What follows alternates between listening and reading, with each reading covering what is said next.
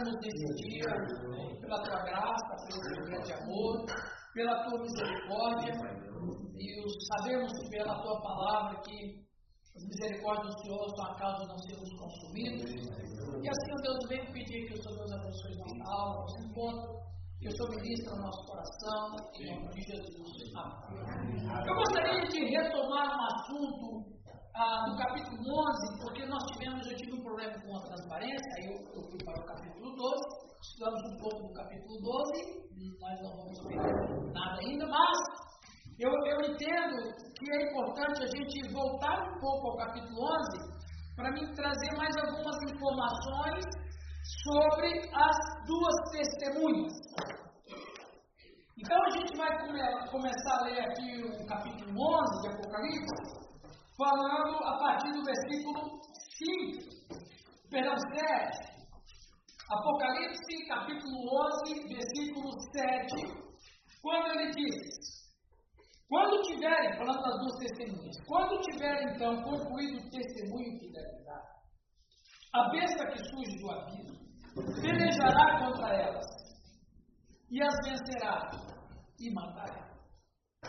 E o teu cadáver ficará inspirado na praça da grande cidade que espiritualmente se chama Sodoma e Egito, onde também o Senhor, o seu Senhor foi crucificado. Então, muitos deles, é, entre os povos, tribos, línguas e nação, contemplaram os cadáveres das duas testemunhas por três dias e meio e não permitiram que esses cadáveres sejam sepultados. Bom, gente, é importante você saber que quando falamos de Apocalipse, nós não estamos falando de várias coisas acontecendo nós estamos tendo um evento com vários ângulos, é diferente. Às vezes as pessoas pensam que cada coisa que acontece no Apocalipse, as taças, as vozes, as trombetas, acham que são fatos isolados com determinado fim. Não. Hoje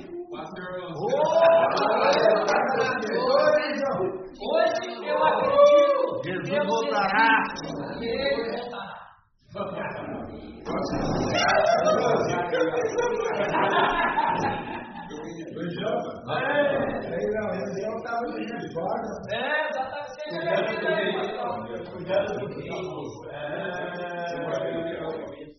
Muito bem. Essa turma, geralmente, Geralmente, geralmente, gente assim, que gosta de ser notado, chega grupo para todo mundo ver. Pessoal, dá uma olhada na camisa.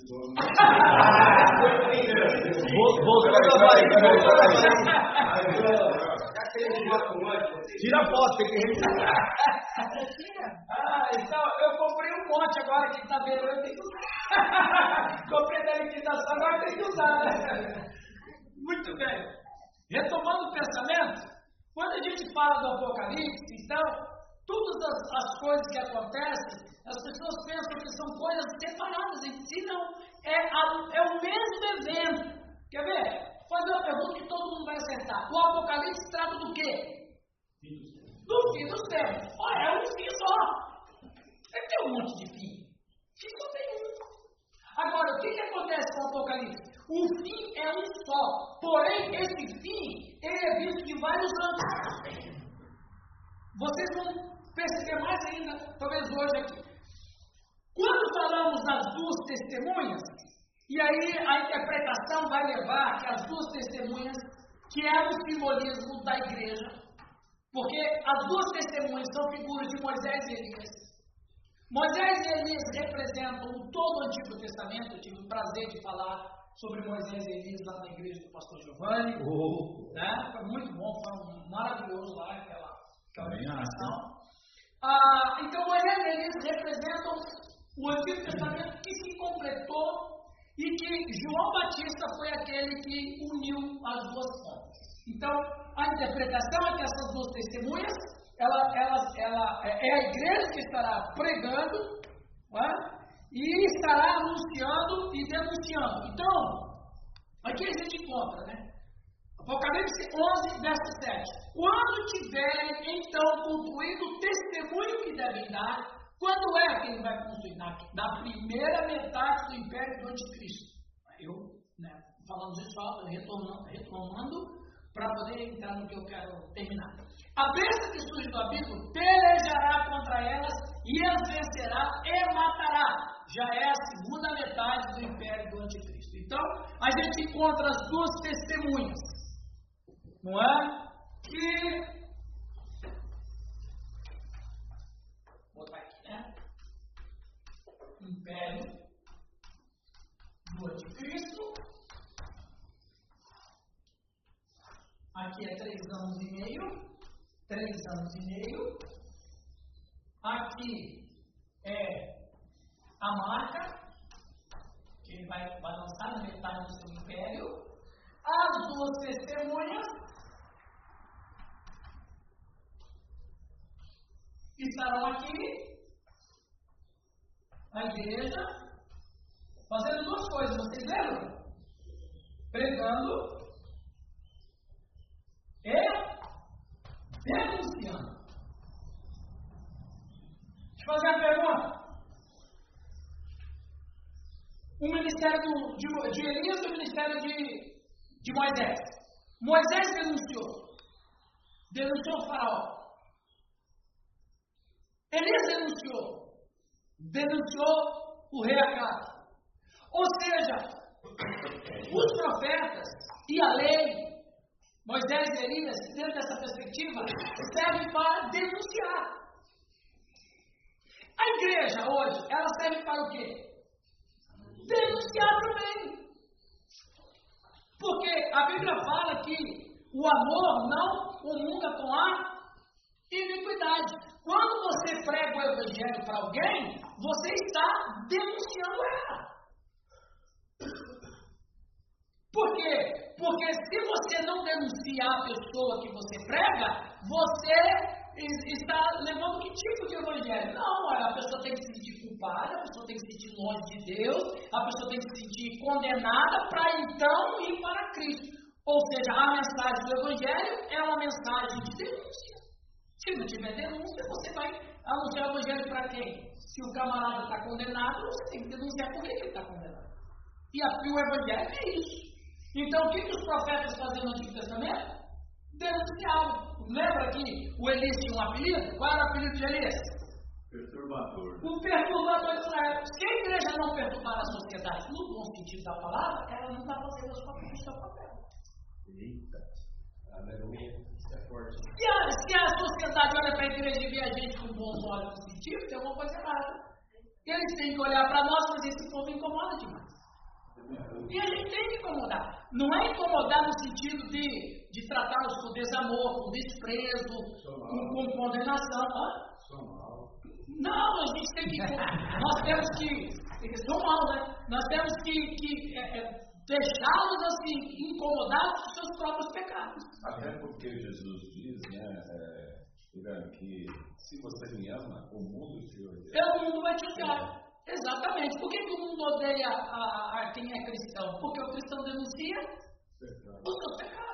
E esses camaradas muito amigos da igreja, eles não se convertem. Não se convertem e essa muita amizade vai ficando cristalizada a tal ponto dele pensar que ele tem alguma coisa com isso.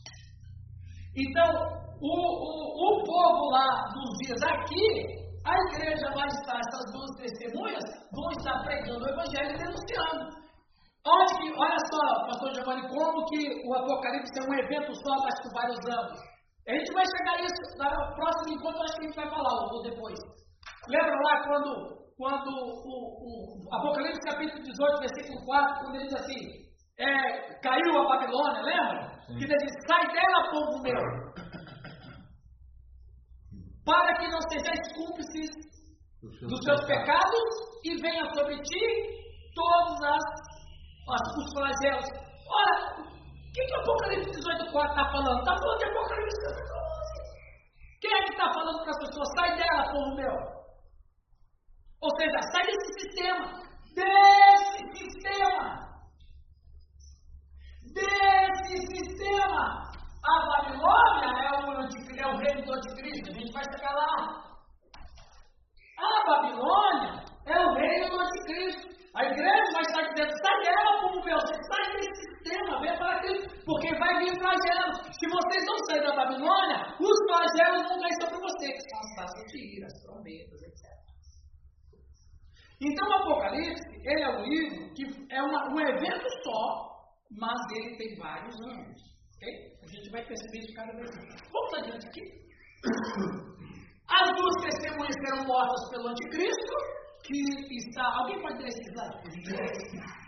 O anticristo vai fazer guerra com os santos e os vencer. Esse está em Apocalipse, capítulo 13, verso 7.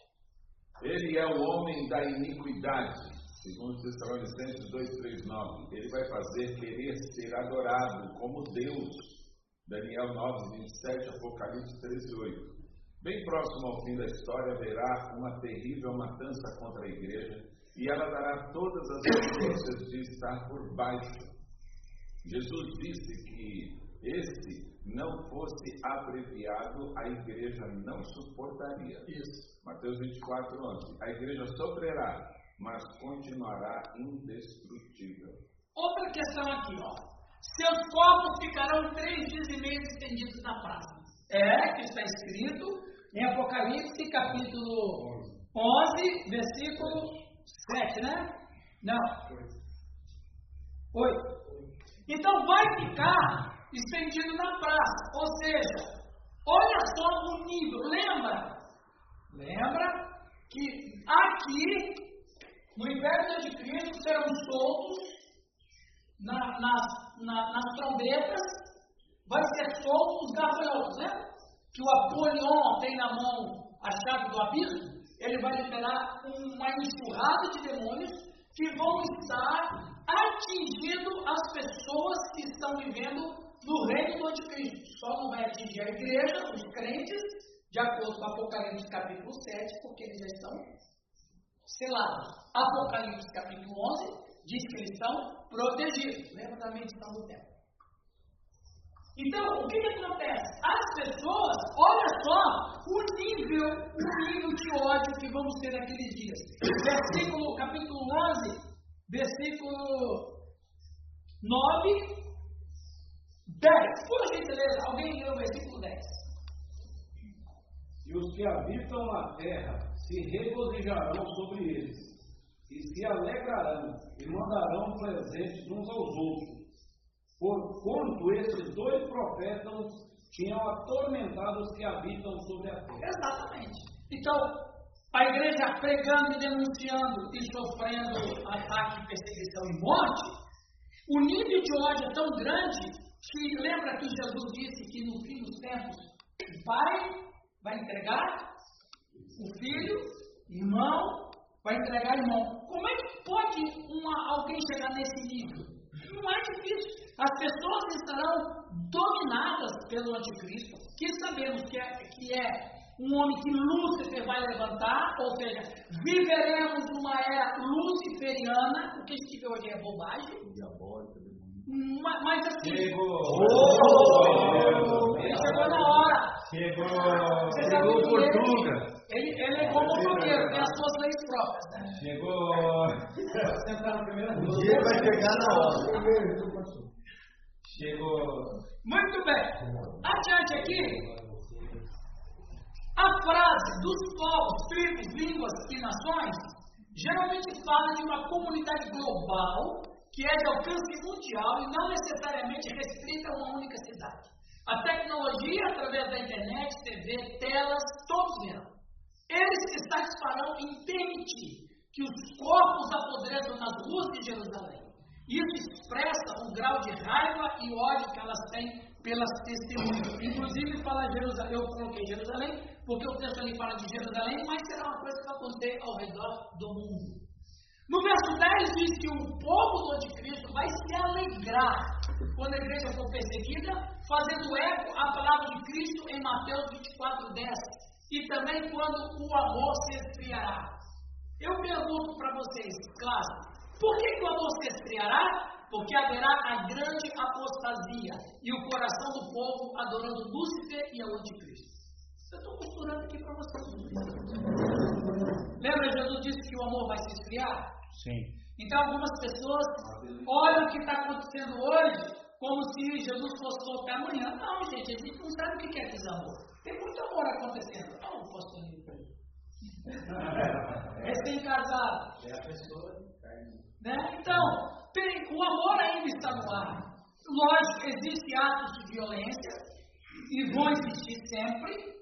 Existem atos de vandalismo, mas ainda não é o que Jesus disse. Porventura, quando voltar o Filho do Homem, encontrará o quê?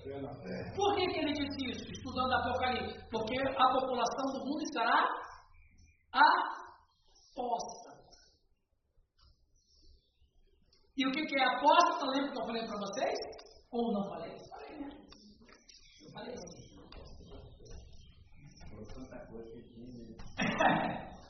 Apostasia, do grego apostasia, que significa uma, uma decisão racional contrária a alguma coisa. Dentro desse sentido, quando uma pessoa se converte a Cristo, ele é um apóstata. Por quê? Porque ele deixa o pecado e vai para Cristo. É uma decisão racional. É uma decisão racional. Eu, a minha vida é um lixo, não quero mais viver em rebelião contra Deus, então eu quero me apostatar dessa rebelião. É a mesma coisa. Eu, uma vez eu estava aprendendo, eu disse que a gente tem que ser rebelde com a rebelião. A gente tem que ser rebelde com a rebelião. A rebelião que a gente tem em Deus. Quando a gente aceita Cristo, a gente, deixa, a gente é rebelde com a rebelião. Então a gente tem que ser apóstata nos caminhos proposos. Então a grande apostasia vai ser aquele dia quando o anticristo estiver presente e as pessoas do mundo vão fazer o quê? Durante três anos e meio, as maravilhas que o anticristo vai fazer no mundo, vai fazer com que eles, ele né, seja adorado. Apocalipse capítulo 13, verso 4, segunda Tessalonicenses, capítulo 2. Então veja, o que, que acontece? Daqui a pouquinho eu vou falar sobre isso mais um pouquinho de tempo. Então, quando você pega as falas de Cristo em relação ao fim dos tempos, ele, ele não está falando dos nossos dias, ele encaixa nesses dias. É aqui que acontece a coisa. É aqui que acontecem todas as coisas. Aqui que tem a falta de amor, aqui que tem a falta de fé, aqui que tem a apostasia, aqui que tem a denúncia. Um pai perdeu um filho, tá? é desse nível, ok? Eu vou falar um pouquinho mais sobre isso, né? Isso aqui eu falei já na aula passada, também falei na aula passada. Agora olha aqui. Versículo 11 trata da ressurreição dos mortos. Vamos ler Daniel 12, 4, por gentileza, alguém leia Daniel 12, 4 e alguém leia 2 Tessalonicenses 4, 16 com Apocalipse 11, 11. Primeiro, vamos ver Apocalipse 11, 11. Depois nós vamos fazer a conexão Daniel 12, 4 e 2 Tessalonicenses 4, 16. Quem vai ler 11, 11? Levante a mão. Ah, Ellen, então você lê Daniel 12, 4. 2 Tessalonicenses 4, 16. Quem gostaria de ler? 2 Tessalonicenses só tem três capítulos. Ou é a primeira? Uma coisa errada. Peraí, peraí, peraí. Obrigado pela observação.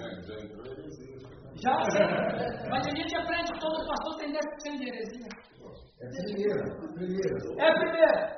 Primeira Tessalonicenses 4, 17. Depois eu vou consertar. Obrigado, pastor Calixto. Ok, vamos lá, 11, 11. Pode. E depois daqueles três dias e meio, o Espírito de vida, vindo de Deus, entrou neles, e puseram-se sobre seus pés, e caiu grande temor sobre os que os viam. Isso, então, eu falei o 11, não é? É, Ó, ó, prestem atenção no 11, 11. Depois de três dias e meio, três dias e meio, eles são mortos aqui. Mas o que, que vai acontecer? O espírito de vida vindo de Deus entrou neles. O que, que, o que uma pessoa que está morta? Ressurreição. Ué, uma ressurreição, não é outra coisa. E puseram-se sobre seus pés. Sim. Cai- Sim. caiu grande temor sobre os que os viam.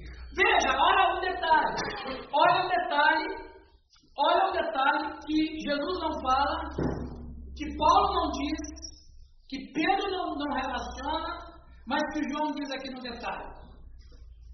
A gente acredita que os mortos vão ressuscitar, porque a Bíblia fala. Mas a grande questão é: qual é a reação da população da terra quando vê que aqueles crentes que foram mortos estão ressuscitando? Qual é a rea- a reação? Você não vai contar em lugar nenhum, mas aqui você vê. Qual vai ser, Ana? Você leu. Qual vai ser quando o povo, a população do mundo vê a igreja ressuscitando? Grande medo. Por quê? A volta de Cristo ou a parousia é o dia da. Dia da. Ressurreição. Não. Vingança.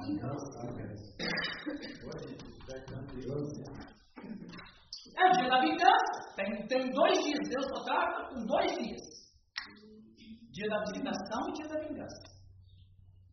Dia da visitação é agora. Dia da vingança é quando ele volta. Aí as pessoas vão ter temor, porque é o dia da vingança. É o leão que está dormindo agora. Os mortos vão ressuscitar. Olha lá Daniel 12, 4, por favor. Daniel 12, 4. Pro ímpio é vingança. Pro ímpio é Bem- vingança. Bem-aventurado. Bem-aventurado. E tu, Daniel, fecha essas palavras e sela este livro até o fim do tempo. Muitos poderão de uma parte para outra e a ciência se multiplicará. Vamos ler 2 Tessalonicenses 4,16. 16 ou 17? Primeiro. 1 Tessalonicenses, perdão, 4,16. É 17. Depois nós, os que ficarmos vivos, seremos arrebatados juntamente com eles nas nuvens, a encontrar o Senhor nos ares. E assim estaremos sempre com o É o Senhor. 16. 16. Isso. Porque o mesmo Senhor descerá do céu com alarido e com voz de arcanjo, e com a trombeta de Deus, e os que morreram em Cristo ressuscitarão primeiro. Ou seja, 11 11 fala da ressurreição, Daniel fala de ressurreição e Paulo em Tessalonicenses fala de ressurreição. É a mesma coisa, gente. Não há erro nas escrituras. A gente só precisa ligar os pontos. Estudar, claro, né? Fala. interessante, né? É, a gente fica, os que estiverem vivos ressuscitarão, né? Nós que estivermos vivos, né? Eles acreditavam nisso. E, e a gente, hoje, a gente fala, ah, Jesus voltando, a trombeta crente subindo. Está dizendo o seguinte, está pegando a situação, para estar lascado, e apoiando bastante. Então é melhor morrer antes, né? Não, mas quem fala isso Só- acredita nisso. E contar com Cristo Mas é é. melhor. Agora, olha que interessante que você está falando. Isso é uma coisa interessante em, em- em- em profecia, né? A gente tem que entender que. Eu vou falar sobre as visões que se tem da, da- do milênio. Eu vou, falar, eu vou apresentar visões. Tá? E vou explicar por que que cada um inventou daquele jeito ou cada um quer daquele jeito. Mas é interessante que você está falando o seguinte: hum, existe muito romantismo. Existe muito romantismo na profecia. Gente, profecia é pau, é dureza. Eu, eu fico pensando, eu ainda não vi nenhum profeta hoje em dia profetizando, só vejo profeta nas igrejas profetizando coisa boa. É, só positivo. Sabe, eu, eu fico pensando, meu Deus, será que Deus dou de profeta? Você não foi noite. Eu sou, eu, eu sou um pastor de uma igreja. Eu sou um pastor de uma igreja. O pastor José é um profeta.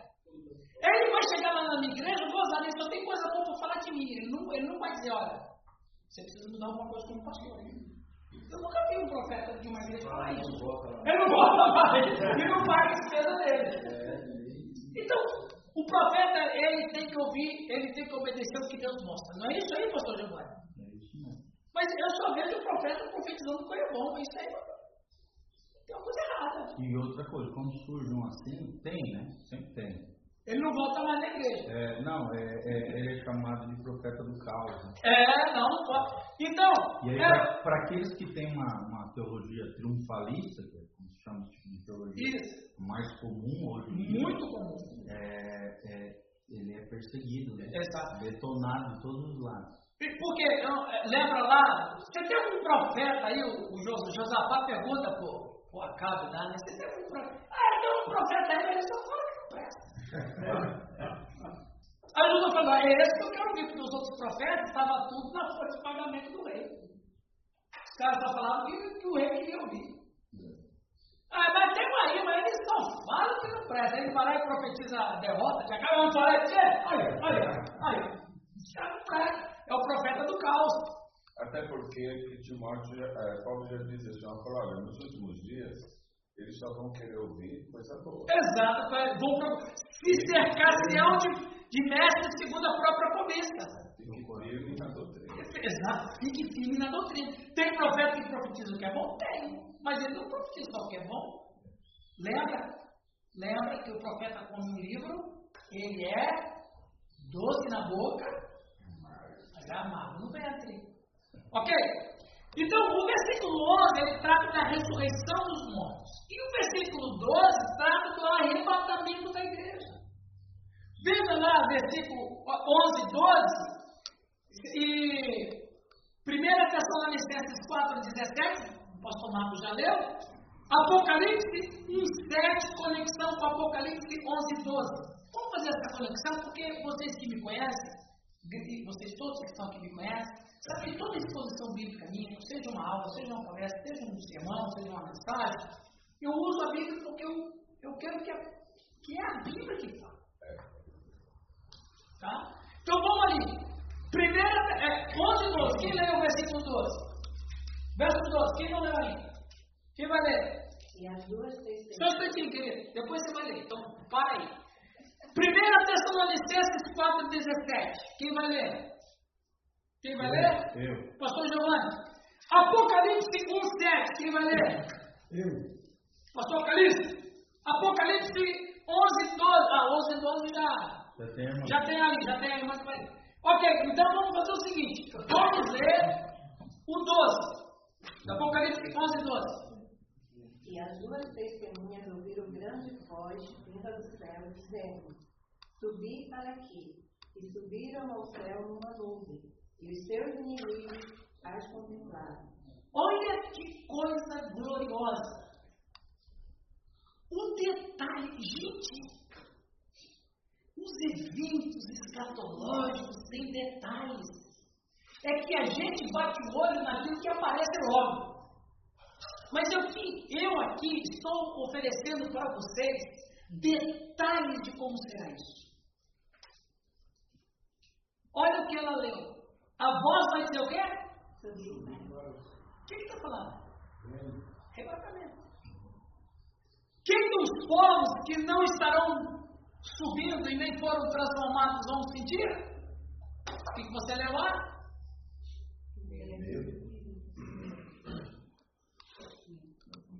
Do tipo, vai cair a ficha. Vai, ali a ficha caiu, exatamente. Ali caiu. É verdade. É verdade, tudo que o que a igreja falava, os cristãos falavam era Eles tinham verdade. razão. Eles tinham razão. Agora, olha que fantástico o que é, seu nome é Léa. a Léa leu com Apocalipse 1,7. Quem lê para nós? Em sete. Isso. Eis que vem com as nuvens, e todo olho verá, até os mesmos que o traspassaram, e todas as tribos da terra se lamentarão sobre ele. Sim, amém. Eu vejo ali grandes muitos da história contemplando a igreja ressuscitada, transformada, ouvindo a voz subir para aqui. Eu vejo Hitler vendo isso. Eu vejo Stalin vendo isso. Mao Tse Tung vendo isso. Jean-Jacques Rousseau vendo isso. Voltaire vendo isso. Vocês, vocês podem perceber que Usa Deus, os mais duros da história, os homens mais cruéis da história. Vão estar, vão estar vendo isso. Porque vão, os mortos vão ressuscitar todos. E você vai ver também aqueles que se afastaram da fé por uma razão ou outra. Como o Raul disse, a ficha caiu e caiu tarde. Todos vão ter medo, porque é o dia da vingança. E a igreja está lá. Olha lá, a Tessalonicenses 4,17.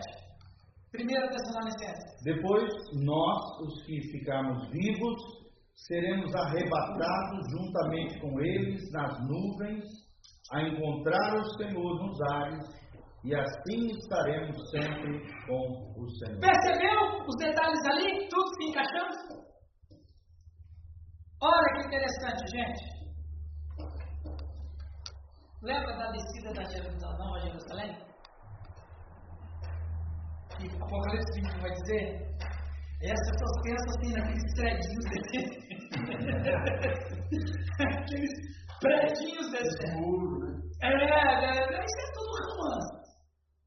Porque quando João chega lá no céu, ele não vê nada, ele só vê um trono. O mar divino. Não tem casa lá. Né? Enfim, quando a Bíblia fala a descida da Nova Jerusalém, e Jerusalém é, é cidade, cidades são pessoas, não são prédios. Né? Você vê lá, quando é que vai, quando é que a Nova Jerusalém vai descer? Está aqui, ó. 1 Tessalonicenses capítulo 4, é, versículo de número 16 outra vez. Vamos ler? Alguém lê, por favor? Rose, lê para nós. Você está viajando na Nova Jerusalém. Porque o mesmo Senhor descerá do céu com alarido e com voz de arcanjo e com a trombeta de Deus e os que morreram em Cristo ressuscitarão. Perdão, não é esse não, pastor, é o 14. É o 14. Porque se cremos que Jesus morreu e ressuscitou, assim também aos que em Jesus dormem, Deus os tornará a trazer com ele. O que, que é? Ou seja, Jesus não vem sozinho. Ele vem com quem? Milhares de anjos. E quem mais, quem mais vem com ele? É o testemunho das Escrituras. Quem é que vai vir com ele? Todas as almas que morreram em Cristo estão vindo com ele para quê? Para entrar nos seus corpos outra vez, para ter a ressurreição. Aqui fala que os que em Jesus dormem. Exatamente. Por isso que no velório a pessoa fala, cadê? Ele morreu, cadê mim? isso se você for no funeral, do, do, do, dos adventistas, né? Porque a crença adventista é que está dormindo mesmo. Né? Agora presta atenção. É, agora presta atenção. Entrará em sua companhia os que dormem. O que, que é isso? É a nova Jerusalém. São as almas. É a Jerusalém que está descendo na terra. Olha que coisa fantástica. Por favor. Incomodou é, eles virão, entrarão nos seus corpos como aqueles é o, é o que vai acontecer. Lendo o resto do texto, você vai ler lá que aí o Paulo vai dizer que primeiro vai acontecer duas coisas na parousia. Os mortos em Cristo ressuscitarão e depois os que foram crentes vivos terão corpos transformados. É, então preste atenção aqui. Vamos aqui. É porque, é só uma liga assim para criar oh. mais confusão. É, é, são perguntas que chegam ao pastor dizendo é, é. se cremar é bíblico ou não, porque ela vai virar cinza e depois vai ressuscitar. Sabe? Raul, veja, o problema nosso, nosso não é meu particularmente, mas o problema da, da, da, do, da, nós humanos é pensar nessas coisas com as categorias humanas. Eu vou falar uma, eu vou, eu vou falar uma coisa aqui e, e, e, quando alguém fizer esse tipo de pergunta, você, você fala para ele o que eu vou dizer, porque foi isso que Deus ministrou para mim quando eu estava com alguns questionamentos. O Deus que fez todas as coisas ex nihilo, do nada. Qual é a dificuldade para ele fazer uma cinza voltar a ser um pouco humano outra vez? Se você quiser falar do Ezequiel 37, também pode. Também pode, mas tem osso ali. Mas e a cinza? E o cara que foi comido por, Tubarão. por tubarão, por qualquer. Seja o que for que aconteceu, há materialidade ainda. É o corpo. Mesmo que seja cinza, mesmo que seja terra, tem materialidade. O Deus que criou todas as coisas ex nihilo, qual é a dificuldade para ele ressuscitar um monte de cinza? Apocalipse 20, verso 12 diz, verso 13: Deu mar os mortos que nele haviam. Aham. É, Né? é- essa interpretação aí, eu vou até É adiantar, outra. é interessante. Não, não, essa interpretação aí é interessante, porque existe uma corrente de teologia, não é muito estudada. É que a gente que estuda, eu pelo menos estudo bastante escatologia, a gente vai cavando, cavando poço, cara, e às vezes você tem que enterrar o poço que não presta. né? Quando você, quando você estudar escatologia, você vai cavando o poço, vai ter poço que você tem que jogar em tudo. Presta, é um furado. Existe uma interpretação, porque esse versículo do Apocalipse capítulo 20 fala, ah, isso está dizendo com pessoas que morreram afogadas? Não, não está dizendo isso. Porque se, se, onde cada pessoa morreu tem que devolver, oh meu Deus, vai faltar lugar. Não é só os mortos, não é só os afogados que vão ter que apresentar. Os que morreram queimados, os que morreram devorados por fera. Então, não é nesse sentido. Então, existe um ramo teológico escatológico. Eu não vou dizer como uma afirmação, eu vou apenas passar como uma especulação, uma informação, que, que a, o reino dos mortos está no subsolo marinho, espiritualmente falando. Mas a localização seria o subsolo marinho. Você tem lá o oceano mais profundo que a gente tem no Índico, se eu não me engano, são 12 mil metros. Não, não, é o. É, o, é a parte do Golfo do México. Golfo do México, são 12 mil metros. 12 mil metros. 12 mil metros, obrigado.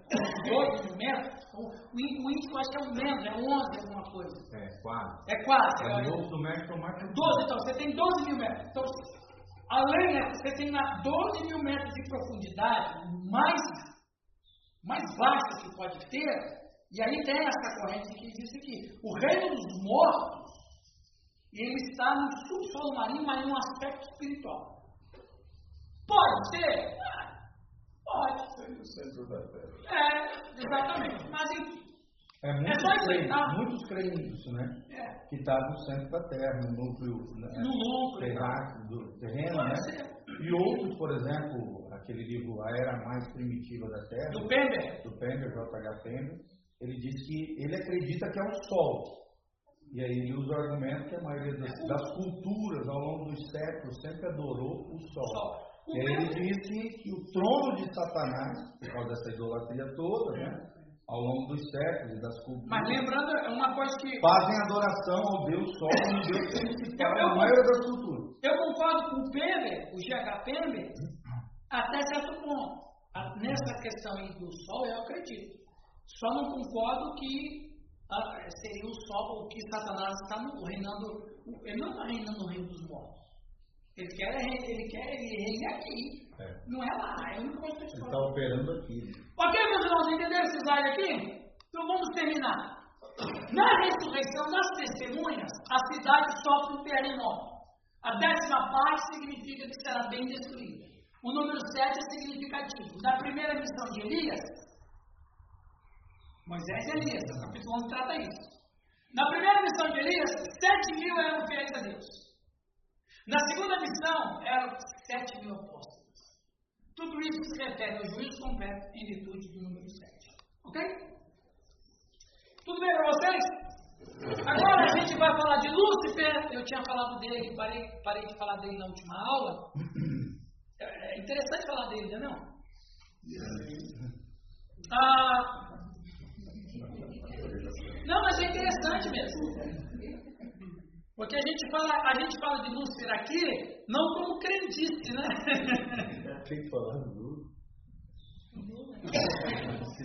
É, vocês, vocês são uma benção mesmo, viu? Vocês são uma gracinha. Muito. Falamos do, do- do- do- Vamos abrir no 12 então, Apocalipse capítulo 12.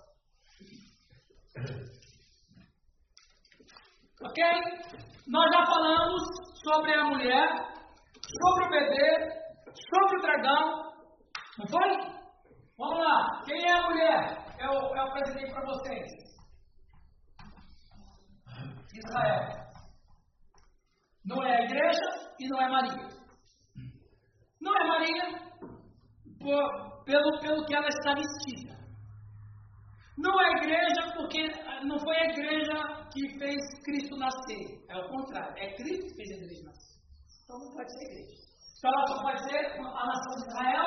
E eu expliquei por causa da coroa, de 12 diademas na cabeça, com a lua e as estrelas. Então, fazendo menção ao país de Israel. E a gente viu que o dragão é Satanás.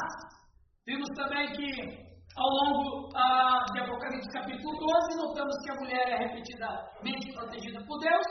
né? Falamos que Satanás tentou em vão destruir a mulher, que escapou por misericórdia divina, tentou matar o filho e não conseguiu. né? A mulher, a nação escolhida de Deus de Israel, é descrita como dando à luz ao menino que há de reger todas as nações vara de ferro. De fato, Jesus Cristo nasceu nessa nação. E então eu falei sobre, nós estamos falando sobre as tentativas do diabo, de Satanás, de atrapalhar o ministério do menino.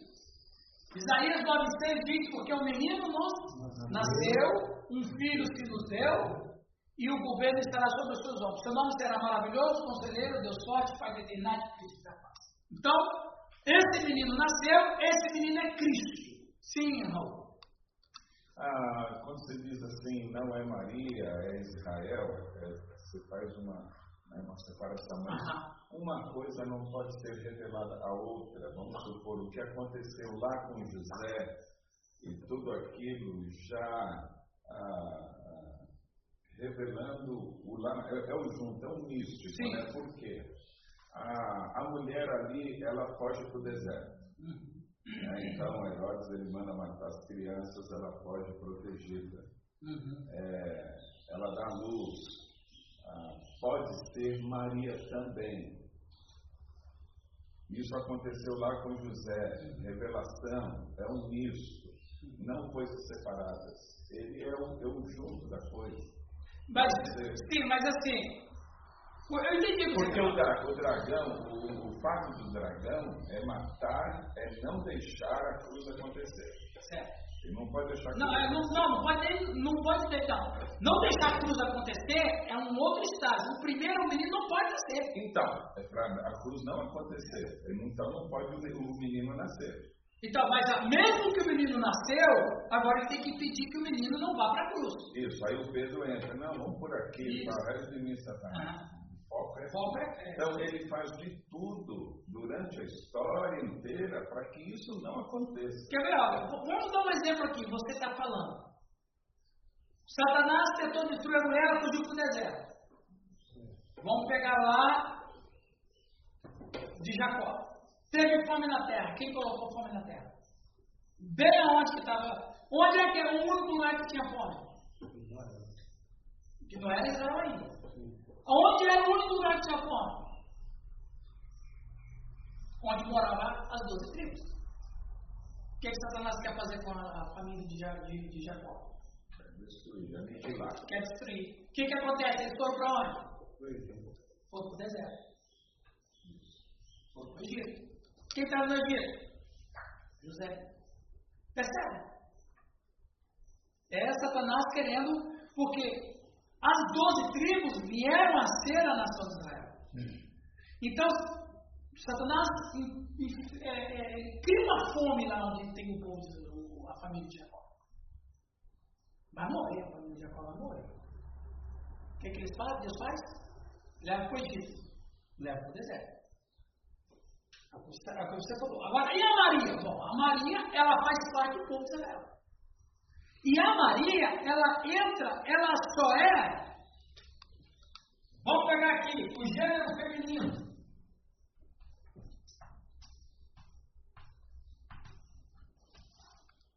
Aí você vai ver Gênesis 3,15. Eu amo esse versículo. O gênero feminino vai ser sustentado pela maternidade. O filho só pode vir por maternidade. Falei isso lá na igreja de vocês, falei? Sim. O filho só pode vir por maternidade. Ou seja, a maternidade, ele entra no princípio da redenção, ele entra no processo da redenção. Ok. Agora você tem o gênero feminino, você tem, você tem Eva, que dá luz, Abel, que morre, mas que vem sete.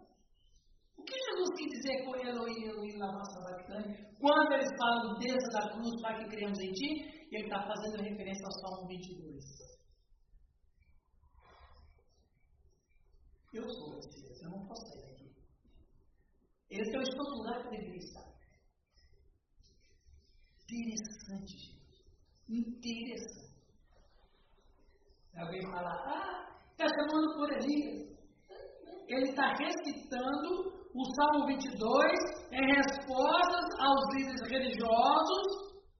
Meu, vocês não conhecem a Escritura. Vocês conhecem os Salmos. Eu vou fazer referência ao Salmo e vou responder essa fala de vocês com uma referência messiânica. Vocês vão entender minha charada? Foi uma charada. Abra o Salmo 22, por gentileza. Salmo 22, verso 1. Lê lá, pastor Marcos.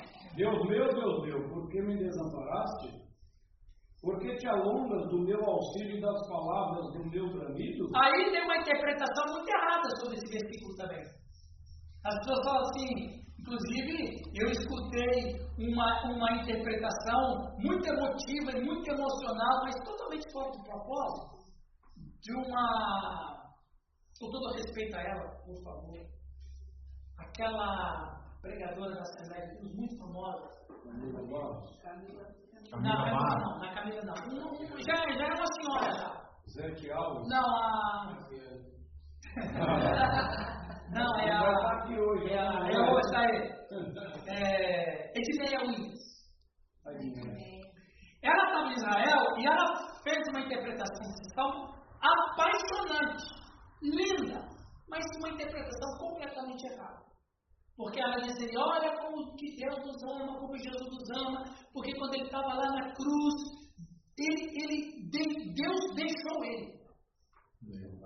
Essa interpretação é muito popular. Agora, a grande questão é a trindade não se separa. A trindade não se separa. Não tem ruptura na trindade.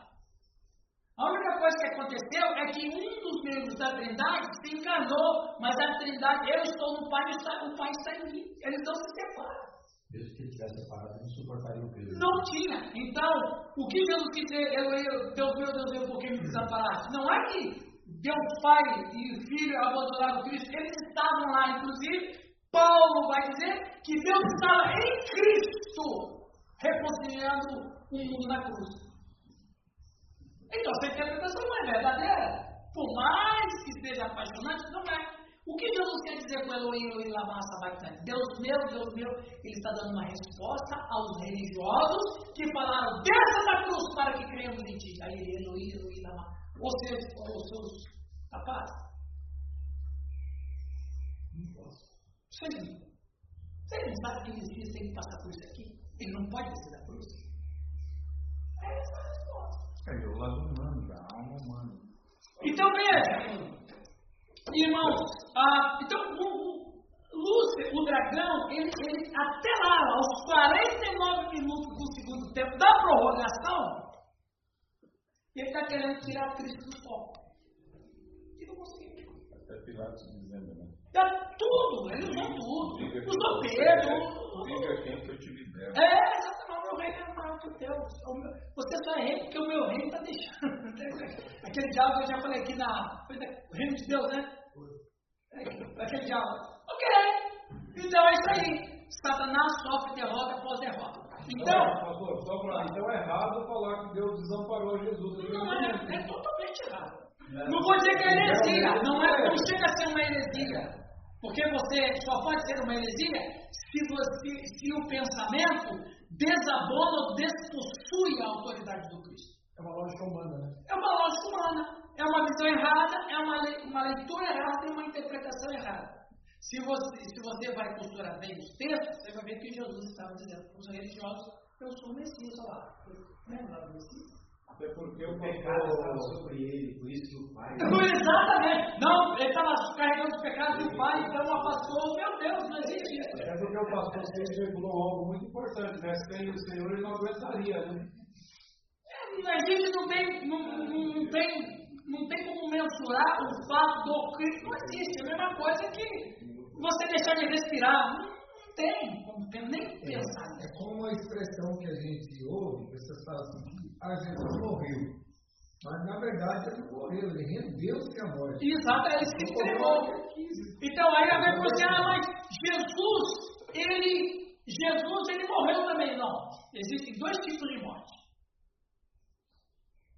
Existe a nossa morte e existe a morte dele.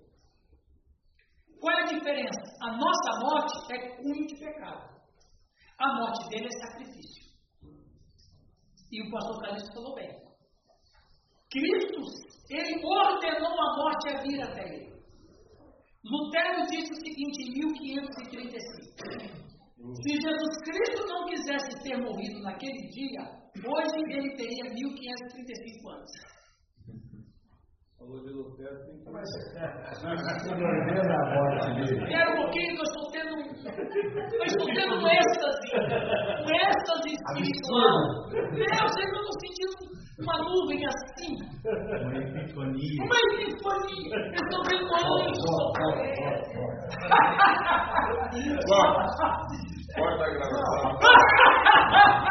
Falar de Lutero arrepia. A morte, se você chamou a morte a morte é o quê? O ser? É o... É o ser, é. eu não vou entrar nesse detalhe aí. É o ser que obedeceu. Cara, então, Não me complica porque eu não sou de escatologia. Ok, pessoal? Viu? Isso aí é do dragão. Tá querendo tirar o fogo. Ok, acabando a hora do, do- do nosso intervalo. Então, Apocalipse capítulo 12, 13 a 17 é uma história concisa dos esforços de Satanás para frustrar o plano de Deus de trazer muitos humanos à glória como parte da família eterna. Falamos sobre isso. Tá? É, o dragão estava diante da mulher que estava prestes a dar a luz. Lembra que eu falei sobre por que, ela estava com dores de parto? Lembra?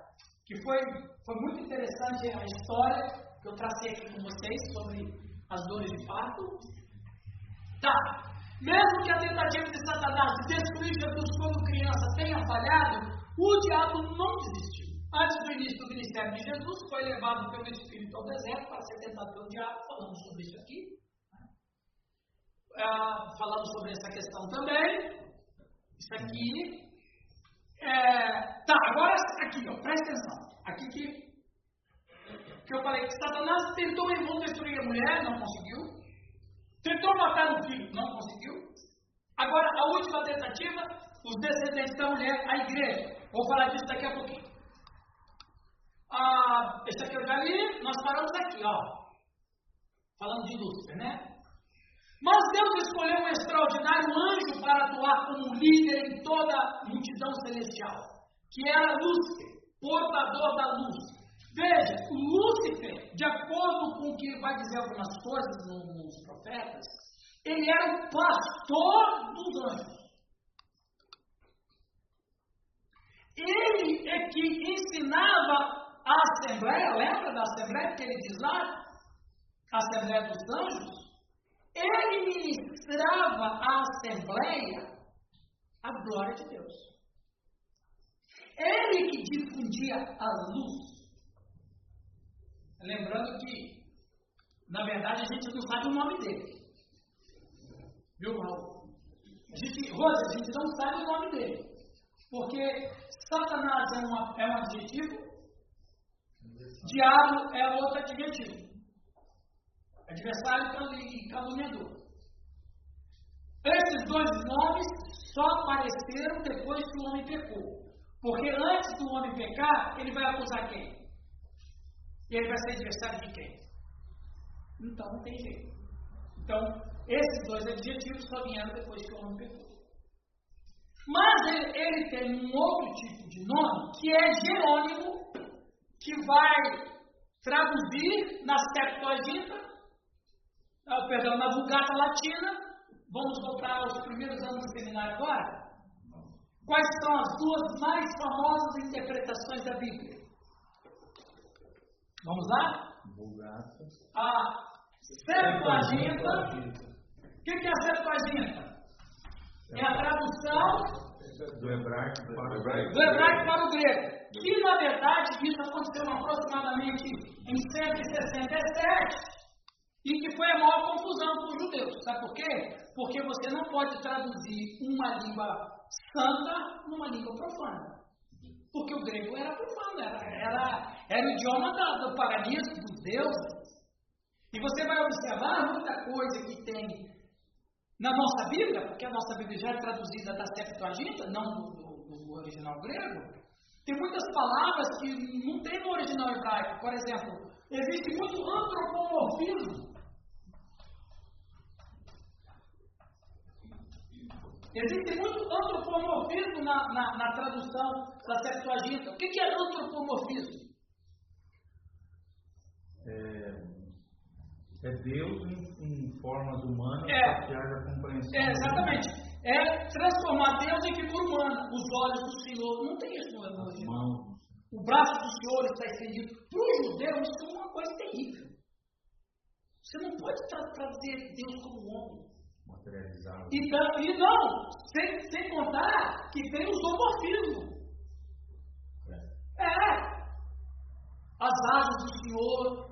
É Até porque quando Jesus, quando Jesus disse o meu pai está lá, o judeu, o quê? Exato. É, é muito, muito, então, quer dizer, como, falando de Jesus lá, eu, Deus quis juntar como uma galinha os seus pintainhos, isso é zoomorfismo. Exato. Então, a tradução, olha, eu estou dando aula de panorama bíblico agora. Bibliologia. agora. Bibliologia. Bibliologia. Deve ser tudo aí, né? Ok. Está interligado. Está interligado, não tem como precisa fugir disso. Ok, vamos pular. Aí, da, da Septuaginta, foi um horror para o judeu, e ele é chamado Septuaginta por causa de quê mesmo? Foram traduzidos por 70. Certo, 70 anciões. Esse aqui é o símbolo da Septuaginta, porque os 70 judeus helênicos que fizeram essa tradução. Da Septuaginta, São Jerônimo, no ano 300, fez a Vulgata Latina. Vulgata Latina. A Vulgata Latina é a tradução do grego para o latim. E no latim, Jerônimo, aproximadamente no ano 300, o que, que ele faz? Ele pega, traduz, ele traduz é, o Isaías com Lúcifer. Lúcifer, em latim, o que, que significa Lúcifer? É, ele, ele tem essa portador de luz, portador de luz, estrela da manhã. Aqui tem música estrela da manhã. Exatamente. Mas vamos chegar lá. E estrela Da alma. Na verdade, nesse sentido, Jesus é um Lúcifer. Mas que o Jerônimo denomina para Satanás Lúcifer. É estrela no sentido de corpo, corpo celeste. Corpo celeste. Corpo celeste. Então, qual é o nome dele? Ninguém sabe. Mas pelo menos tem esses três adjetivos para ele. E o mais famoso é Lúcifer, por causa de Jerônimo. Diabo, Satanás e luz. Diabo, Satanás e Lúcifer, são três adjetivos. Então, eu, eu, eu até gosto de lembrar do, daquele bispo né, do ano 200, né? Tertuliano. Não, não, o Tertuliano foi quatro- ano, Nossa, ano vai. 400. O, o, no ano 200 tinha um bispo muito, muito querido e muito santo, muito de Deus, muito cheio de Espírito Santo. O nome dele era Lúcifer. Ah, verdade. verdade. E os discípulos deles eram luciferianos. Aí o Jerônimo acabou com ele, né? Agora teve um rapazinho, né, da, da igreja de Satanás lá, falando do Lula. é verdade. falando, vocês luciferianos. Exato. Quer dizer, o Jerônimo, o Jerônimo acabou com o, o bispo cristão Lúcifer, né? Nem o Lula quis o diabo. É, exatamente. Pastor, é correto afirmar que, Olha o diabo que o primeiro pecado aconteceu no céu? Claro que é correto. E foi. Claro que foi. Se não foi, se, se Lúcifer não pecou, tem alguma coisa errada, porque a Bíblia diz, vamos falar disso daqui a pouquinho. Guarda essa palavra. Guarda essa palavra, vamos falar agora, vamos falar agora. Quando Lúcifer percebeu beleza e poder, seu coração pouco a pouco começou a mudar e permitiu que o enfoque parasse, é, parasse de se di- direcionar em Deus e começou a olhar para si mesmo. Nunca saberemos a origem de como e quem semeou essa semente do mal no seu coração. Mas o profeta Isaías nos dá uma visão do pensamento de Lúcifer. Olha o que Isaías vai dizer. Quem lê para nós? Bem alto. Bem à frente, pessoal. Como caíste do céu, ó estrela da manhã. Pausa. Aqui, o Jerônimo vai traduzir Lúcifer. É daqui, é do Isaías 14, que ele está famoso. Ou seja, Foi, na verdade, foi o Jerônimo que batizou. Foi o Jerônimo que batizou Satanás de Lúcifer. Foi ele. Continua, José. Filho da alva, como foste lançado por terra, tu que debilitavas as nações, tu dizias no teu coração: Eu subirei ao céu, acima das estrelas de Deus, exaltarei o meu trono e no monte da congregação me assentarei, nas extremidades do norte. Subirei acima das mais altas nuvens e serei semelhante ao Altíssimo. Contudo, serás precipitado para o reino dos mortos, no mais profundo do abismo. Exatamente. Então ele, ele só quis ser semelhante, porque mais também é demais, né? Sabia que eu podia. É, agora preste atenção, viu? A sua fala aí, pastor Calixto. Eu, eu, lá na igreja Casa da Rocha, um- uns dois meses atrás, Lá é top, hein? Lá é top. Tirinha. Todo mundo que nunca quer ir lá.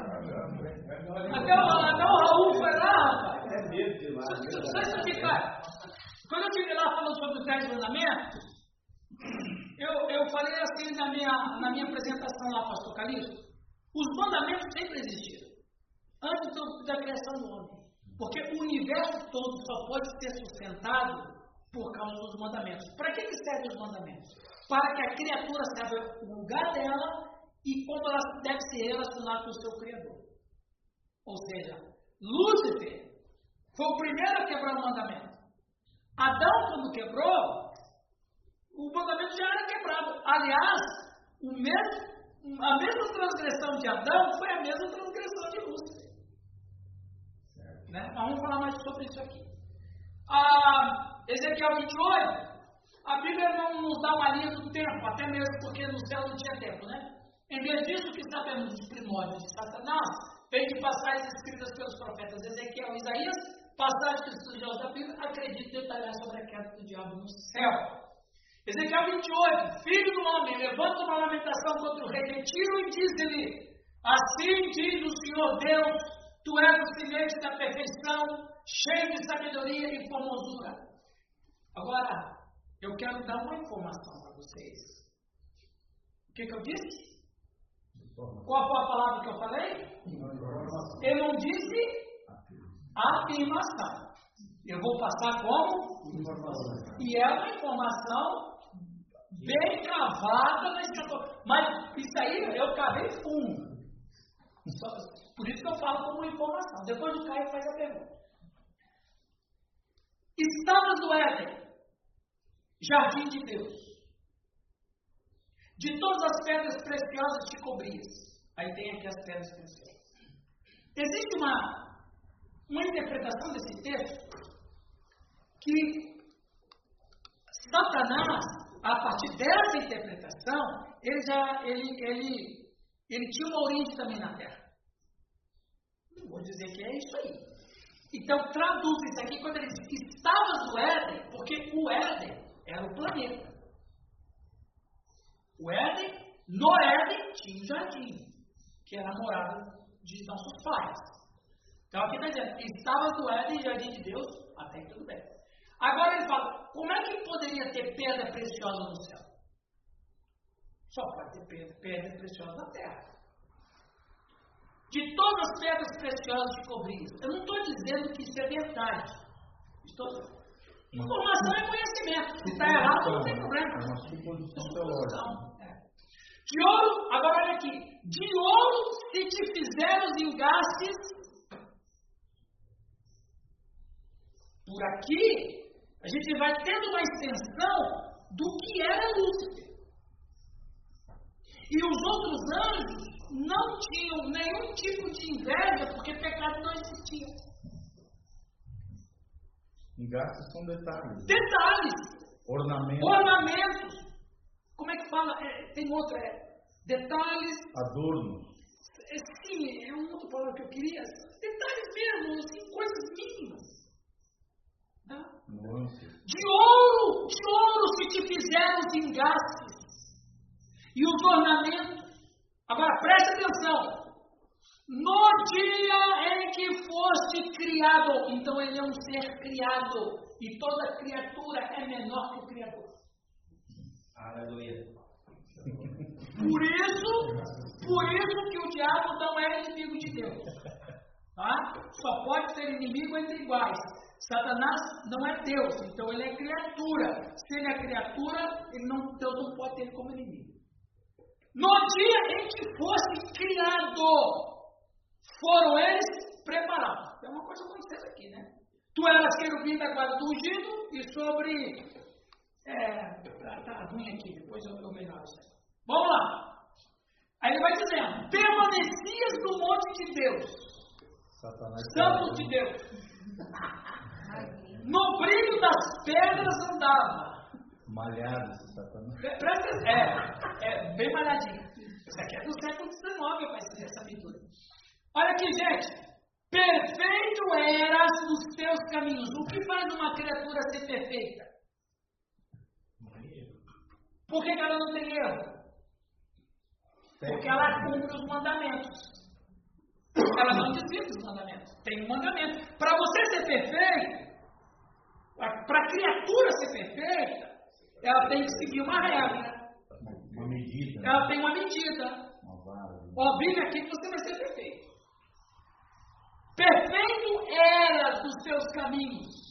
Agora, olha o destaque que eu dou. Desde o dia em que foste criado, até que se achou iniquidade em ti.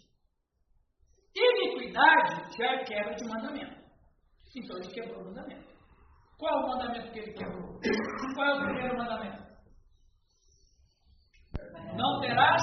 Outros deuses além de mim. Qual foi o primeiro Deus que ele criou? Ele mesmo. Ele mesmo. ele mesmo. Se acha iniquidade dele, nele, então ele não é perfeito. É, por que, ele perdeu a perfeição? Não, ele era perfeito. Ele era perfeito. O texto vai dizer, ó. O texto vai dizer, ó. Perfeito eras. Até que Até que você caiu. O? Fazer uma pergunta? Ah, é, Caio, fala lá. Não, é porque ah, Bem alto, bem atrás estava escrito que ele quis ser semelhante ao Altíssimo. Sim, sim. Esse semelhante é no sentido dele ter é, domínio, Domínio. porque não é de forma abstrata, Não, igual é o ser humano, Não. a humanidade criada. exatamente. Era, era um- uma semelhança de poder, não era nem de amor. Era de poder. É porque, na teoria, pelo menos pelo que eu compreendo, eu posso estar completamente equivocado, ele já tinha, de certa forma, fez anjos sob seu governo. Só que Sim. Não, não era como Deus. Os anjos olhavam para ele como um líder Sim. e não como Deus. Eles jamais, os anjos jamais pensaram nisso. Então, assim, que é o- Exatamente. Os anjos jamais. E por que aí alguém me perguntou um dia, mas por que, que ele conseguiu ah, Persuadir. persuadir até essa parte dos anjos? Porque eles eram todos inocentes. Eles acreditavam em tudo, eles não conheciam mentira. Liderados por ele. né? É, ué. Até que Miguel falou assim, não, negativo, tem uma coisa errada aí. Vamos ler. Na, aí ele vai falando aqui, né? Na multidão do teu comércio, pecar, pelo que te lançarei profanado fora do monte de Deus e te farei perecer, ó querubim da guarda, em meio ao brilho das pedras. Aí, Caio, a sua questão. Elevou-se o teu coração por causa da tua formosura. Corrompeste a tua sabedoria. Ó, então aqui está dizendo. Ele tinha Sabedoria. sabedoria e tinha beleza. Perfeição. Corrompeste a tua sabedoria por causa do teu resplendor. Opa, opa, tem uma coisa acontecendo aqui. Corrompeste a tua sabedoria por causa do teu resplendor. Ou seja, ele não conseguiu administrar. Ele não conseguiu administrar quem ele era. A sua beleza. né? Ele não conseguiu administrar a sua beleza. Ele não conseguiu administrar o seu, o, a- o seu nível de poder entre as assembleias. A Assembleia dos Anjos foi. Poder, né? Glória. Ele não conseguiu administrar a sabedoria, quer dizer, ele, ele foi uma pedra de tropeço para ele mesmo. Isso aqui é- isso aqui está claro. É que a gente não lê aquilo direito.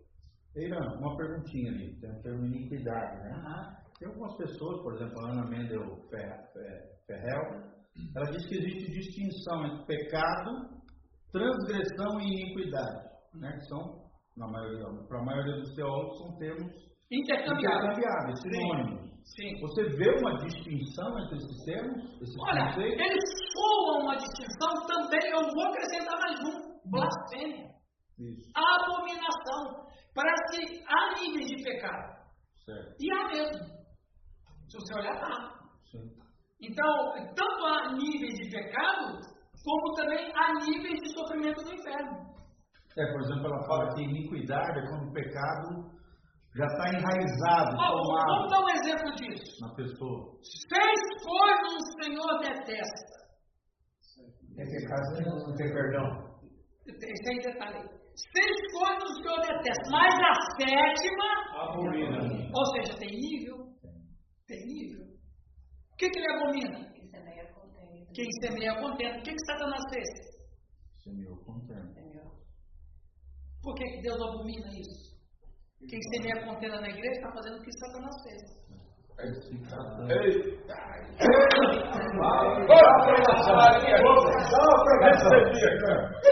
Aquele No irmão. céu ele criou o nosso contra eles. É, o nosso contra eles começou lá. Fala. A, blasfêmia tem a ver com rejeição. Né? É, a blasfêmia é uma palavra muito pesada também. Ela está no nível da abominação. Tem coisas que não é que Deus tolera. Tem coisas que Deus fica aborrecido. Mas tem coisas que tira ele do sério. Eu sou Sodoma e Gomorra, né? Quando ele diz assim, É. chegou. Acabou, acabou, acabou, não dá mais. O que seria blasfêmia? A blasfêmia é um título, é um título que se dá de uma iniquidade potencializada. É uma coisa que Deus. Eu compreendo, né? que Eu já estudei sobre esse termo. É, é quando você fala uma mentira acerca de algum atributo ou caráter de Deus que é Isso, isso entra, blasfêmia, entra, aí sim, um termo intercambiável, blasfêmia Por exemplo, eu dizer que Deus é mau. É uma blasfêmia, porque Deus é mau, ele é bom. É o único pecado que não pode ser perdoado. Ah, isso aí é um mistério, né? Eu quero aquele que não conhece, que não crê. João, Jesus foi condenado. o João vai dizer que há pecados para a morte e outros não. Então, blasfêmia e incredulidade são termos intercambiados. E, e incredulidade está no nível da blasfêmia, porque a incredulidade é duvidar do caráter de Deus. Sim. Ah, Deus falou, É uma blasfêmia. Deus falou, mas não vai fazer. Entendeu? Vamos adiante. Isso aí dá Sim. uma pregação Pastor, não, nem vem. Pastor, Nem vem. Eita! Fala. o senhor veio aqui agora tem que eu que avisar as pessoas para mim. Não, ele Ele veio veio comprar. Ira, tinha um foco. Fala. Acrescentando aí. Ó, o, Raul quer acrescentar, ele quer acrescentar coisa na Bíblia. Só, o Giovanni, vocês. Manda aí. Assim, Irã, o, Ele não podia nem falar. tem que haver um porquê isso aconteceu. A fome foi de graça. Hum. E ele chegou lá e, e ficou zoado, olha, não conseguiu administrar. E, não, tem que haver um porquê. Ah, eu, eu entendo assim que eu li uma vez e tem uma novela nisso. Não pode haver no ambiente do Criador imperfeição, Uhum. contenta. Não pode. Então, a partir do momento que Deus desejou no coração ter um ser semelhante a Ele mesmo, significa que é mais bonito do que Ele.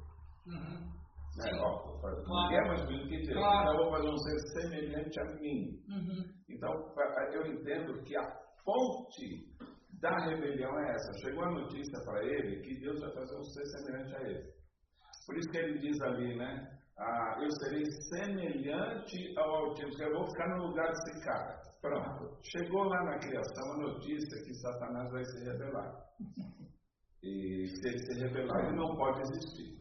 É, é, essa é uma novela mesmo, né? é uma novela, ele tem que ser aniquilado. Porque ele vai enganar a, a criatura que eu vou dar livre-arbítrio. Aham, Então, nenhum homem pode existir. Os dois têm que ser aniquilados. Acabou o assunto.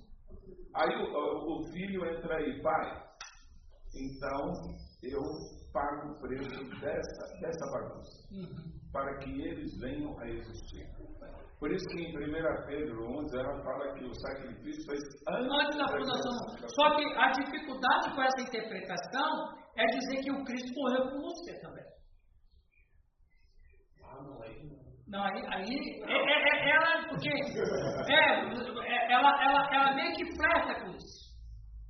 Porque é, assim, não há nenhum indício bíblico que Lúcio ficou, ficou sabendo que Deus havia comunicado que ele ia criar uma, fazer uma criação semelhante a ele. Não existe nenhum não existe nada na Bíblia que, que, que tenha essa informação. A única informação que a gente tem, com certeza, é o que Pedro disse, porque Jesus falou para ele que o Cordeiro de Deus foi morto antes da fundação do mundo. Isso é fato. Agora, não tem nenhum, nem de longe, nem de perto, nem, de- nem em nenhum sentido, que Deus havia comunicado para os anjos que Não, ele não tem. né? Não existe essa informação. Ah, vazou lá. É uma suposição. Vazou, vazou. é uma suposição, porque aí teria lógica É. do porquê ele agiu assim. Sim, não, porque. Porque a bronca de Mas Satanás. Porque o texto aqui, viu, viu? A gente tem que ver aqui no texto. Não, ok. A, a colocação do, do, do Raul é justa. E ela nos obriga a ler o texto. Melhor ainda, quando diz aqui, ó. Permanecias no Monte Santo de Deus, no brilho das pedras andava. Perfeito eras nos teus caminhos, agora aqui. Desde o dia em que foste criado, até que se achou iniquidade em ti. Que iniquidade? Aí ele vai dizer mais aqui, ó. Elevou-se o teu coração por causa da tua formosura, corrompeste a tua sabedoria por causa do teu resplendor. Então não há indício de que havia uma ideia de que. De É que a beleza. então, veio, mas não diz aqui que é porque tinha um concorrente. Nem que as duas coisas aconteceram ao mesmo tempo. É, não tem, Raul. É, Então o texto vai dizer que o que causou a queda foi ele mesmo. Não há uma, não há uma, Influência uma externa. influência externa. Até Mas, mas a sua perfeito. colocação foi, foi ótima. É, porque a bronca dele não é com a girafa, com a Não, não, não, a é bronca com o homem. Satanás é com esse ser Não, criado. que, que, como já disse o Michelangelo, não, não, o Michelangelo não, o, Rafael. não, não, o, o, o Leonardo Vinci. Leonardo da Vinci, há mais mistério entre o céu e a terra que a gente possa imaginar. Eita, Deus. Vamos terminar isso aqui? Só falta um mãozinho. O lamento sobre o rei de Tiro provavelmente se refere ao governante humano em um sentido metafórico, mas a referência principal é a Satanás. Portanto, pode realmente haver uma mistura de personalidades. Mesmo sem a posse real, haverá claramente uma influência espiritual maligna. A suprema arrogância e blasfêmia do governante humano, tanto da antiga Tiro como do fim dos tempos, em última análise, veio de Satanás, o príncipe da potestade do ar, o espírito que agora opera nos filhos da desobediência. E eu quero terminar com essa imagem aí, ó. Essa imagem aqui é do, do Deus de Tiro, Melcate. Essa imagem, essa foto é recente, foi descoberta esse ídolo. Ele é um ídolo, ele é enorme, ele tem uns 10 metros, uns 5 metros de altura. E é o Deus Melcate. É mais fascinante considerar que o Deus patrono da antiga Tiro era Melcate. Este nome significa rei da cidade. Seu grande templo em Tiro era visto como um trono, como mencionado anteriormente. Assim, o rei de Tiro, a quem Deus se dirige, dirige, dirige parecia naturalmente ser o falso Deus Melcate. O que que, quando, quando, preste atenção, importante, que eu vou falar. Existem pessoas que dizem assim, não, esse texto de Ezequiel não tem nada a ver com o diabo, porque ele está falando do rei de Tiro. Mas se rei de Tiro de fato, agora tem uma informação nova. Talvez Deus esteja falando do rei humano de Tiro. Deus esteja falando com quem governava em Tiro. Quem de fato governava? Melcate, que é, vamos ler aí, considere que um falso Deus poderia representar um poder do demoníaco real. O apóstolo Paulo disse sobre os sacrifícios pagãos do templo. As coisas que os gentios sacrificam, eles sacrificam a demônios e não a Deus. Eu quero terminar aqui. Esse aqui, esse aqui eu já, já mostrei anterior, mas tem gente que não viu ainda. Quem não viu aqui esse slide? Levante a mão. Quem não viu? Tá, viu? Vocês não vieram no passado aí. Viu? Esse aqui é um afresco do século V. Esse afresco, ele representa o final do mundo. Ou melhor, a volta de Jesus. Tá O? Espírito Santo põe viva Tá a voz. voltando, tá voltando. Tá acabando. Deixa eu perguntar, ó, quem sabe não revela, hein? É, cara. Qual desses três aqui é Lúcifer?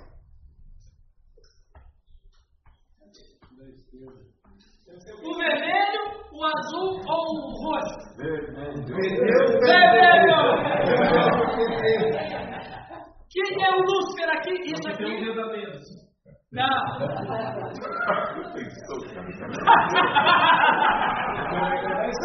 Como é que é? É o que tem o dedo mesmo, né? Nove dedos. É. Aqui, na visão da igreja, Lúcifer é esse daqui. O azul. Eles tinham essa visão. A visão de Lúcifer que a gente tem daquele bicho feio só veio em 1345, na época da peste negra. Que eles relacionavam a peste negra com Lúcifer. E os gibis da época, que tinha gibi, os gibis da época, e eles falaram que Lúcifer, por causa daquela doença terrível, fizeram aquela caricatura. E ficou marcado até hoje. Você não vê Lúcifer assim. Mas vê Lúcifer daquele jeito. Então, quer dizer que aquela figura horrível de Lúcifer com chifre, com, com tridente, com rabo, foi uma figura da Idade Média que perdura até hoje. Mas a igreja entendia. Esse aqui é o anjo Miguel. Por que, que ele está de vermelho? Porque o vermelho é o sangue da redenção. É a cor da redenção. Os- o- aqui estão as ovelhas, do lado direito de Cristo, e aqui estão os bodes, do lado esquerdo, com o Lúcifer. Cara, isso aqui é uma figura, é, isso é cultura, viu, pessoal? É, que eu acho, eu penso que isso aqui até hoje é assim. Eu penso. Que até hoje é assim. Mas diz no versículo 3 do 12, Apocalipse, Ah. assim, apareceu no céu um sinal. Era um enorme dragão, vermelho, com sete cabeças e dez chifres. Só que isso aí é um simbolismo. Já aqui. Não, não, mas isso é um simbolismo. Não era ele de fato. É tudo simbólico. É só um símbolo, uma analogia, não é algo de fato. O de fato é isso aqui. Ok? Vamos para o café? Bora, bora. Rapaz, 10 e 40. Foi legal. Foi bom, foi bom, foi bom, foi bom.